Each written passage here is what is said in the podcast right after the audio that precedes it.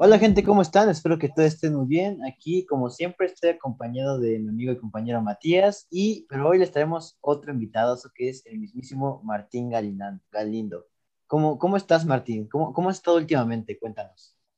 Hola a todos, muy bien, muchas gracias por, por invitarme y la verdad todo muy bien, este, llevando, sobreviviendo la pandemia, creo que todos, para todos ha sido un momento o una etapa de, de estos años muy, muy difícil y pues es adaptarnos a muchas formas, a muchas cosas nuevas que no conocíamos. Entonces, pues viviendo todo eso, ¿no? Como, como todos. Anda aquí que, no, pues muy bien, güey, gracias. ¿Tú cómo andas? Ah, bueno, y cuéntanos, cuéntanos este, Martín, ¿cómo, ¿cómo, has estado últimamente? ¿Qué tal te ha tratado la vida? Bien, este, pues siguiendo, siguiendo preparando, preparándome, este, entrenando, eh, a platicando con, con, algunos equipos, este, la verdad todo muy bien, este, esperando, esperando que lleguen oportunidades, trabajando para, para crearlas, obviamente, Ah, qué, bueno, qué bueno. Oye, Martín, y pues ahora sí que pues eres súper joven, ¿no? Tienes 21 años y has vivido ya en muchas ciudades, o sea, para tu pues, corta edad, ¿no? Has vivido ya en Ciudad de México, Chihuahua, Tamaulipas, has vivido demasiadas ciudades. ¿Cómo, o sea, cómo, cómo se siente eso, vivir en tantas ciudades? Pues mira, eh, yo desde muy chico, este, les explico un poco de, un poco de mi historia. Este, yo nací en Tlaxcala. Este, a los 20 días, mis, bueno, mi familia es de Chihuahua, a los 20 días de nacido vienen a registrarme aquí, aquí a Chihuahua, que es donde vivo actualmente. Eh, y pues como quien dice, tengo como quien dice doble, doble nacionalidad, ¿no? Tengo acta de Tlaxcala y tengo acta de aquí de Chihuahua, ¿no?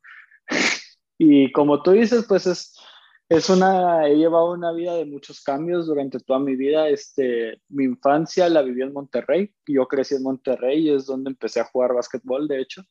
Es donde empecé a darle el gusto y todo. Me tocó ver los inicios de lo que hoy es Fuerza Regia. Me tocó ver desde que empezaron hasta lo que son ahorita, ¿no? Después me voy a Puebla a estudiar la preparatoria con la UPAEP de ahí me vengo para Chihuahua a, la universidad con el TEC de Monterrey, Campus Chihuahua. De ahí juego la Champions League Américas en el 2019 con Capitanes de la Ciudad de México, como habías comentado.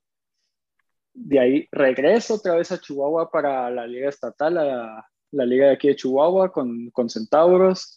Voy a Tamaulipas, también como comentaste, con Correcaminos. Entonces, como tú dices, sí me ha tocado, he tenido la fortuna de, de estar en muchos lugares y, y, pues es muy bonito de aprender de culturas nuevas, de conocer mucha gente y como que te abre mucho el panorama y estás muchísimo más abierto al cambio y no lo, como que ya no le tienes miedo, como que no lo rechazas. Sí, me imagino, o sea, creo que sí es como que luego hay gente que se queda mucho tiempo en su pueblo, como mucha gente dice, y como que nomás se quedan con la idea de que nomás su pueblo existe, ¿no? Cuando hay todo un país que no conoces generalmente.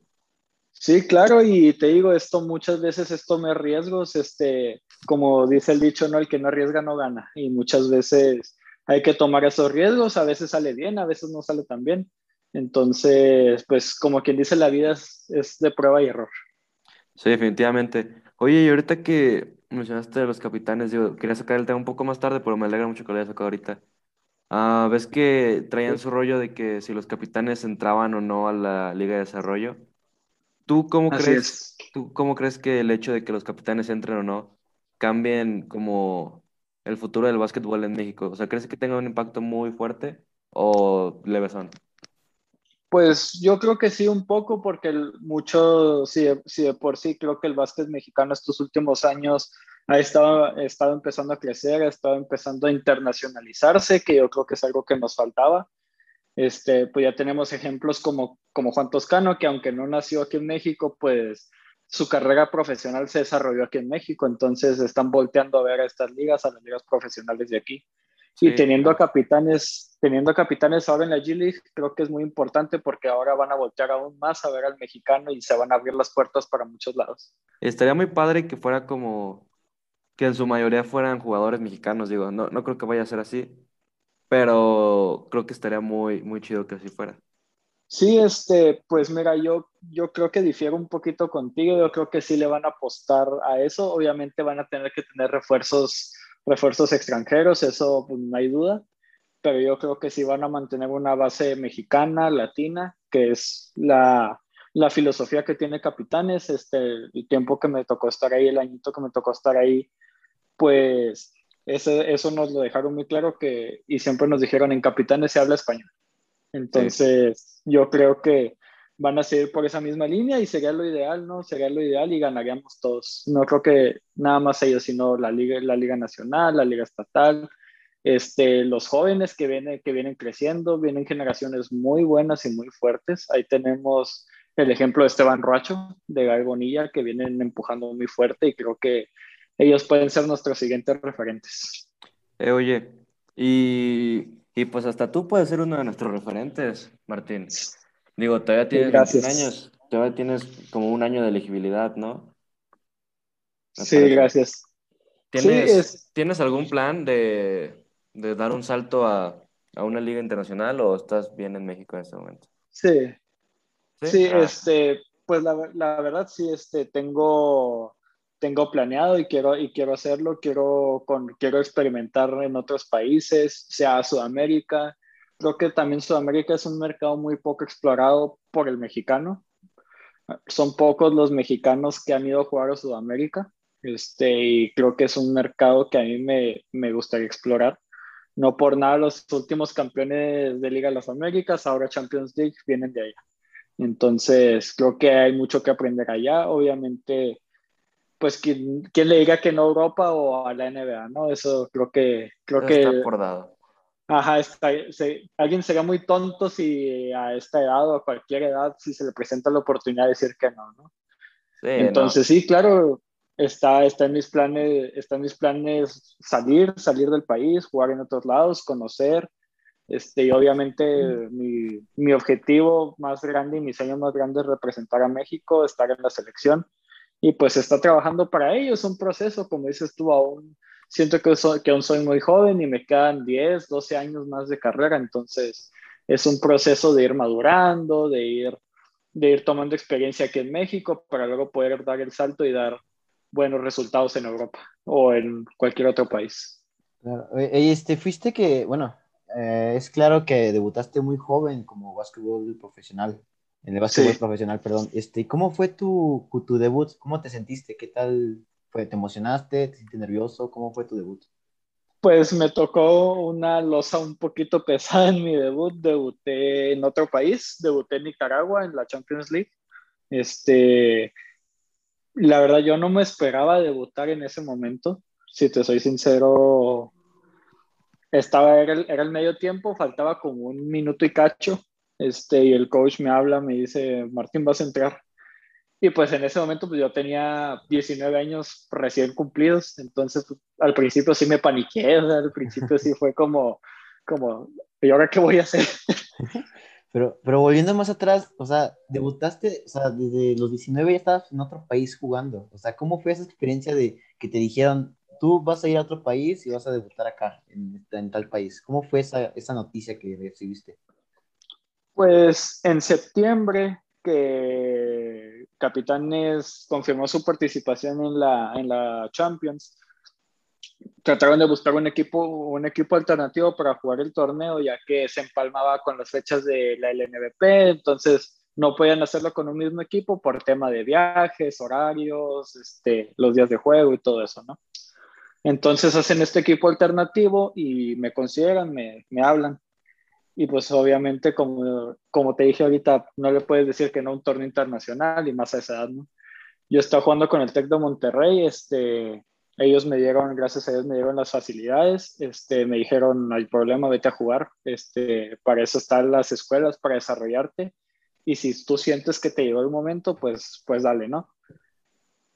Oh, los primeros juegos, los primeros juegos pues son aquí en México, contra, igual contra Real Estelí en Nicaragua y contra Fuerza Regia. Perdimos con Real Estelí por dos puntos, le ganamos por 10 a Fuerza Regia. Al siguiente mes nos toca ir a Nicaragua para competir contra Real Estelí. Te digo, yo la verdad no me esperaba jugar, yo iba más que nada pues para foguearme la experiencia. Pues había jugadores de talla internacional, Jorge Gutiérrez, Grandigley, Raúl Delgado, jugadores que han estado ya en selecciones, que han estado en Europa, el caso de Grandigley, selección de Canadá. Entonces, fue una, experiencia, fue una experiencia muy bonita. Digo, yo no me esperaba debutar, me agarró por sorpresa. Este, creo yo que no lo hice tan mal para hacer mi primer juego. Este, y pues nada, te digo, la verdad es una experiencia muy bonita. Creo que no pudo haber sido mejor. No, creo que no pudo, no se me pudo haber presentado mejor la oportunidad y pues ya solo dije, no, pues si aquí empecé, ya no hay más para abajo, hay más para arriba. Sí, claro, esas oportunidades debieron, haber sido bastante emocionante. Oye, mencionaste que hablaste del Tecnológico Monterrey y entrando en tema de universidades, está, ¿hay una gran diferencia entre el básquetbol universitario y el profesional? ¿Fue un gran salto o, no hubo tanto problema? Pues mira, este, depende, yo creo que depende mucho de la edad a la que brinques al profesional, ¿no? Porque yo salí, yo salí prácticamente empezando mi segundo año en el TEC de Monterrey. Este, entonces, pues realmente no estaba tan maduro como, mucho, como muchos de los colegas que han salido ya graduados y todo, que se adaptan más rápido. En mi caso fue un poquito más, fue un poquito más lento adaptarme al profesional por lo mismo. Mi cuerpo no estaba tan maduro aún. Entonces tuve que cambiar muchos hábitos o muchas actividades que yo tenía para poderme adelantar a ese proceso. Sí, me imagino. Y, y en sí, en el TEC, ¿cómo los tratan a, los jugadores de profesional ya cuando están ahí? O sea, ¿sí, sientes que es un trato o un estilo de vida muy estricto el que les hacen vivir? Pues, mira, como, como jugador de equipo representativo, por ejemplo, en el TEC, sí te exigen un poquito más. Si te soy sincero, el TEC es, es bastante exigente. Muchas veces dicen, bueno, siento que también depende mucho del campus, ¿no? Pero de lo que la universidad invierta a los deportes en el campus. Pero muchas veces escucho de que dicen, no, pues es que los becados y que los de americano y que los del básquet les, les pasan todo, les regalan todo y la verdad muchos maestros es todo lo contrario. Muchos maestros por lo mismo te, te exigen más, este, no que, no que la agarren contra ti porque realmente siento que esos son como mitos o tabús, este, sino que como te ven capaz, como te ven capaz de llevar dos cosas, siento que también eso es lo que él dice, ah, bueno, si, si es capaz, lo voy a llevar al límite para que, para que se exija, ¿no? Y para que saque lo mejor de sí. Este, pues ya estabas, este, ya mencionaste tu, tu vida universitaria, ¿cómo fue que balanceabas tu, pues, tu, carrera con el básquetbol? ¿Cómo, ¿Era bastante complicado o, o de plano era fácil si te organizabas o cómo era?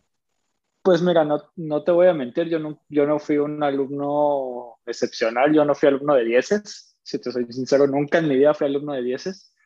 Este, pero como dices tú, al principio le batallas, la neta, pero después encuentras ese balance, ¿no? Encuentras ese balance y le das tiempo a las tareas, le das tiempo al entrenamiento. Lo que yo hacía es pues había muchas veces que el horario te toca todo, todo revuelto, ¿no? Entonces tienes muchas horas libres. Entonces las tareas, pues yo las hacía en horas libres ya para que me quedara el entrenamiento solo y ya me fuera a descansar. Eso era como que me, como me terminé organizando. Por eso también no elegía todas las clases de corrido, dejaba una o dos horas libres para, para que me diera tiempo de hacer todas las tareas. Oye, y, o sea, entrando la curiosidad, ¿qué fue lo que estudiaste? ¿Tenía algo que ver con tu este, con el básquetbol o algo? Pues mira, este, por obvias, razón, por obvias razones, yo cuando brinco al profesional salgo, de, salgo del TEC, este, me cambio de escuela, ahorita sigo estudiando, de hecho, estoy estudiando en la Universidad de Anáhuac, pero en la modalidad en línea. Este, aproveché que también se vino la pandemia y todo eso y pues ya no batallo tanto porque yo soy 100% en línea. Este, estoy estudiando administración de deportes, precisamente como te habías dicho.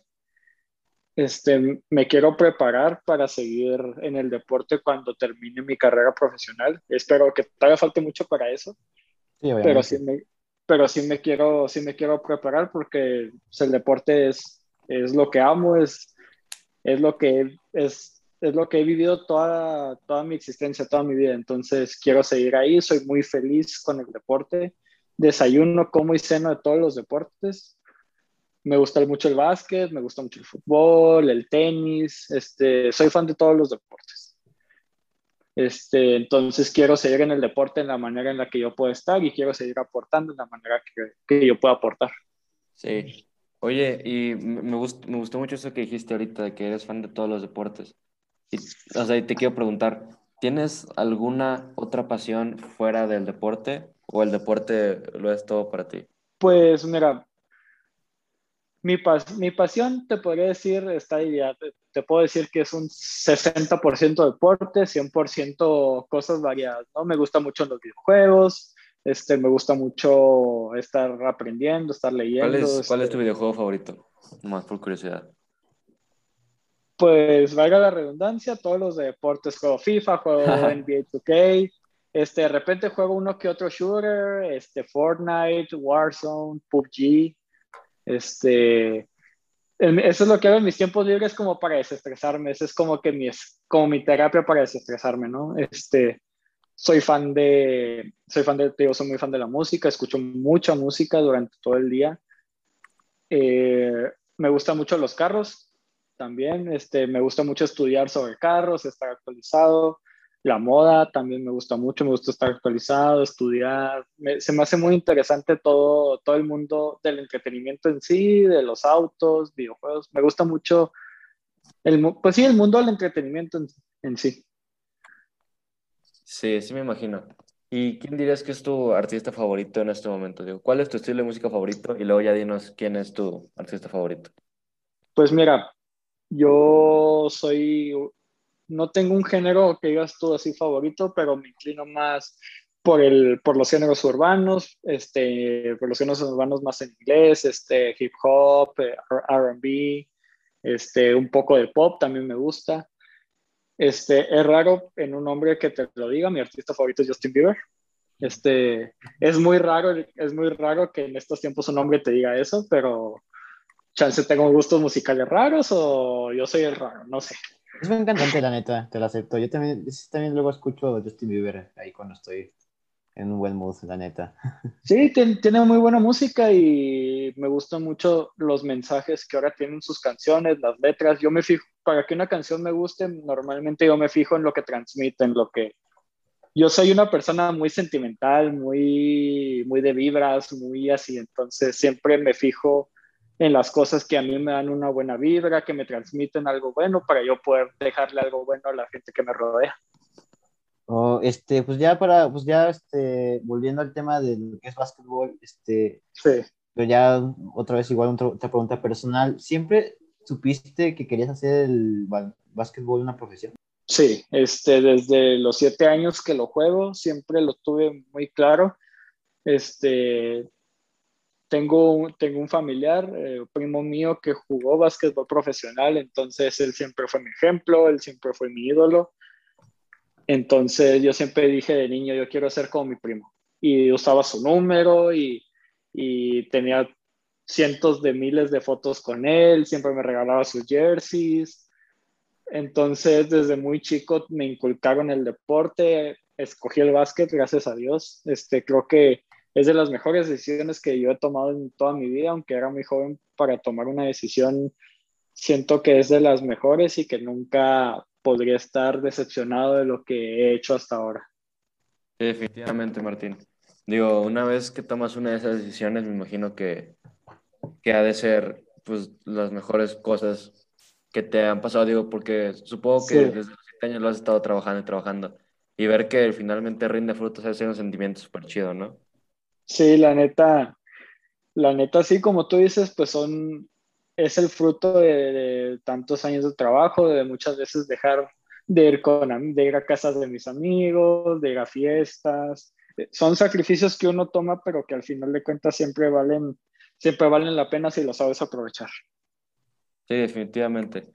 Y ya que estamos en este tema, digo, tú desde chiquito nos estás diciendo que quieres ser basquetbolista y lo trabajaste toda tu vida. Dinos un, un, mensaje que le quieras dar a esos jóvenes, niños, tal vez un poco más adultos, que quieran ser basquetbolistas profesionales. Pues que no se rindan, este, va a haber muchas personas que les digan que, que no pueden, que les digan que del básquetbol no se puede vivir, que el deporte nunca en tu vida vas a vivir. Hay, muchas hay muchas personas que ven ese potencial y le tienen miedo a ese potencial, entonces solo les podría decir que no se rindan, que crean en lo que crean en lo que hacen primero y luego crean en sí mismos, la confianza en uno mismo y estar convencido de lo que quieres y de lo que haces es importantísimo para poder, para poder seguir avanzando, porque si no confías en ti, mucho menos crees en lo que haces, pues la neta no vas a llegar a nada si no estás totalmente convencido. Sí, definitivamente. Muchas gracias, digo. A mucha gente que, bueno, no digo que no escuche muchísima gente, pero a la gente que está escuchando esto seguramente va a sentirse relacionado con tu historia, digo. Muchos de chiquitos quieren llegar a hacer algo y, Gracias. y el lograrlo se hace sentir bonito, digo, definitivamente. Y pues Martín, ya para terminar, la verdad es que se nos fue muy rápido. Te queremos hacer unas preguntas rápidas, ah, así que Ok. ¿quieres abrir? Este, ¿cuál es tu jugador favorito así desde chiquito que has crecido y desde la tele siempre lo veías, así un, un modelo a seguir? ¿Quién es, Es- tu, tu jugador favorito? Este, aquí en México, mi primo Rodolfo Rodríguez y ya hablando superestrellas, Kobe Bryant. Wow. ¿Y qué, qué te gusta de Kobe? Digo, si te puedo preguntar. ¿Te gusta eh, su estilo de juego o ya como en, en un aspecto más personal? Porque, o sea, yo soy muy fan de Kobe y te puedo decir que Sí. fuera de, del básquet ha tenido un impacto grande en mi vida, en la forma en la que, en la que trabajo y en lo que, en lo que veo las, las cosas. Sí, pues yo creo que un, un poco de todo, la neta. Este, como tú dices, la, la ética de trabajo que tenía Kobe en paz descanse, creo que nadie ahorita ni en mucho tiempo creo que nadie la va a tener. Este, la mentalidad, este, esa sangre fría de, de, de tomar, de tomar la batuta y en los momentos, difíciles, en los momentos importantes, decir yo voy a, yo soy el que voy a responder. Creo que eso es lo que más me inspiró, me atraía de Kobe el, decir que cualquiera de nosotros puede ser un líder y cualquiera de nosotros puede, puede tomar la batuta y puede decir yo soy el que va, yo soy el que va a responder y yo, yo soy el que puede sacar esto adelante si me lo propongo. Solamente es trabajar. Hab- Hablando de Kobe, este, sí te impactó mucho la muerte de, pues, de- de la estrella, porque acá, pues mi compañero, este, pues lo conozco casi casi desde cuna y la neta sí, sí se vio que le dio su bajón cuando, este, falleció Kobe.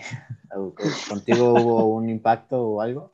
Sí, este, Muy real, No eh, te muy real.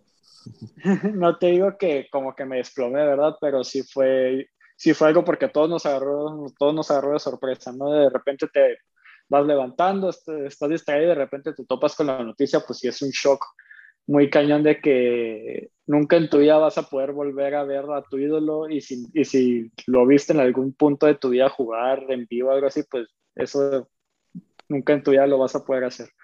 Entonces, entonces, como dices, esto es un impacto muy cañón, la neta, este, sí, sí me sentí triste, mm, te voy a ser sincero, sí me sentí triste porque dije, se murió alguien, falleció alguien que era tan importante para el, no solo para el básquetbol, sino para el deporte en general, que inspiró a tantas personas, que inspiró a tantas, a tantos deportistas que ahorita son los mejores del mundo, ¿no? Entonces eso te habla de, del mensaje que él dio y de, y de lo que pudo hacer fuera de la cancha, aparte de lo que hizo adentro, ¿no?